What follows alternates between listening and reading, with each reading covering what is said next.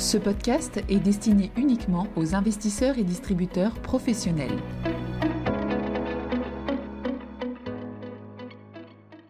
Bonjour à tous et bienvenue dans cette édition de 5 minutes pour comprendre où nous allons parler du Conseil des gouverneurs de la BCE du 27 octobre 2022. Avant de commencer, rappelons le contexte qui prévalait au moment de ce Conseil. L'inflation en zone euro a encore accéléré en septembre pour atteindre 9,9% en glissement annuel pour l'inflation totale et 4,8% pour l'inflation sous-jacente, ce qui est très au-dessus de la cible des 2% et constitue de loin les plus hauts niveaux depuis la création de la zone euro.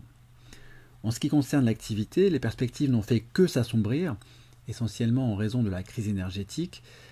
L'un des indicateurs de référence, le PMI Composite, a baissé pour le sixième mois consécutif en octobre, c'était également le quatrième mois consécutif qu'il indiquait une contraction d'activité. Chez les commentateurs, l'une des grandes questions qui se posaient avant ce conseil était relative à la réduction du bilan de l'eurosystème, à savoir comment la BCE allait s'y prendre pour réduire son bilan. Enfin, certaines critiques vis-à-vis -vis de la BCE avaient commencé à poindre de la part des responsables politiques européens, et en particulier de la nouvelle présidente du Conseil italien, Giorgia Meloni. La BCE était donc clairement sous le feu des projecteurs pour un certain nombre de sujets, l'inflation élevée, l'arrivée imminente de la récession, la réduction de son bilan et l'interaction entre politique monétaire et budgétaire. Alors je crois qu'on pourrait résumer ce conseil de gouverneurs comme un mélange de prudence et de fermeté. Commençons par la prudence. Les trois taux directeurs de la BCE ont été relevés de 75 points de base, ce qui était anticipé par les marchés financiers. Le taux de dépôt est désormais de 1,50%, le taux de refinancement de 2%, et le taux de prêt marginal de 2,25%. C'était la troisième hausse de taux consécutive de la BCE, mais ici, l'élément intéressant est que le communiqué ne mentionne plus de hausse de taux lors des prochains comités au pluriel et indique désormais que le futur chemin des taux directeurs dépendra de l'évolution des perspectives d'inflation et de l'économie, suivant une approche comité par comité. En conférence de presse, Christine Lagarde a cité les trois facteurs qui seront pris en compte 1. Les perspectives d'inflation. 2. Les mesures de normalisation prises jusque-là. Et 3. Le délai de transmission des hausses de taux à l'économie réelle. Comme elle l'a résumé, la BCE revient donc sur la forward guidance, c'est-à-dire le fait de communiquer à l'avance sur les décisions futures.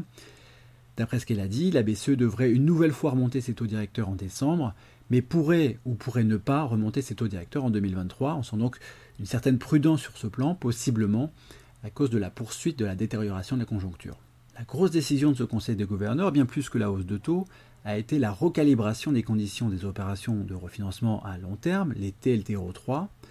À partir du 23 novembre et jusqu'à la maturité des opérations de TLTRO ou jusqu'à leur remboursement volontaire par les banques commerciales, le taux d'intérêt appliqué sur les opérations de TLTRO 3 sera indexé sur la valeur moyenne du taux de dépôt et du taux de refinancement principal à partir du 23 novembre jusqu'à la fin de période.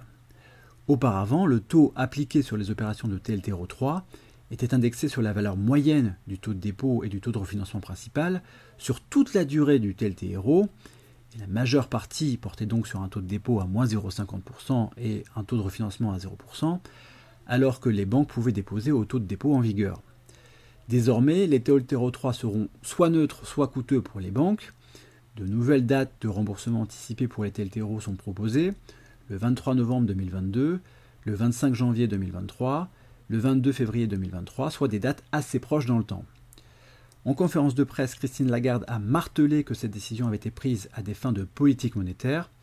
L'objectif est de parvenir à des remboursements anticipés très rapidement afin de réduire le bilan de l'eurosystème et de faciliter la transmission de la politique monétaire, bref, de faire monter un peu plus vite les taux de prêt appliqués par les banques commerciales. Sur la question de la réduction du bilan de l'eurosystème pour la partie titre, Christine Lagarde a expliqué que les grands principes de la réduction du stock d'obligations détenues dans le cadre du programme APP seront tranchés au Conseil des gouverneurs de décembre. On peut imaginer ici une possible implémentation début 2023. Enfin, interrogée sur l'interaction avec la politique budgétaire à la lumière des événements récents au Royaume-Uni, Christine Lagarde a affiché un discours de fermeté en disant que la BCE ferait ce qu'elle avait à faire selon les pouvoirs conférés par les traités européens, que la priorité serait la lutte contre l'inflation élevée, une façon de souligner son indépendance au moment où certains responsables politiques commencent à s'inquiéter de la hausse des taux de financement des États. C'est donc un conseil des gouverneurs étrange où des décisions assez dures finalement sont prises sur la réduction du bilan, mais où toutes les portes sont ouvertes pour la politique de taux. De ce côté, c'est plutôt la prudence et le pragmatisme qui ressortent pour la suite. Merci de votre écoute et à bientôt. Communication promotionnelle non contractuelle. Les commentaires et analyses reflètent l'opinion de CPRAM sur les marchés et leur évolution en fonction des informations connues à ce jour. Du fait de leur simplification, les informations données dans ce podcast sont inévitablement partielles ou incomplètes.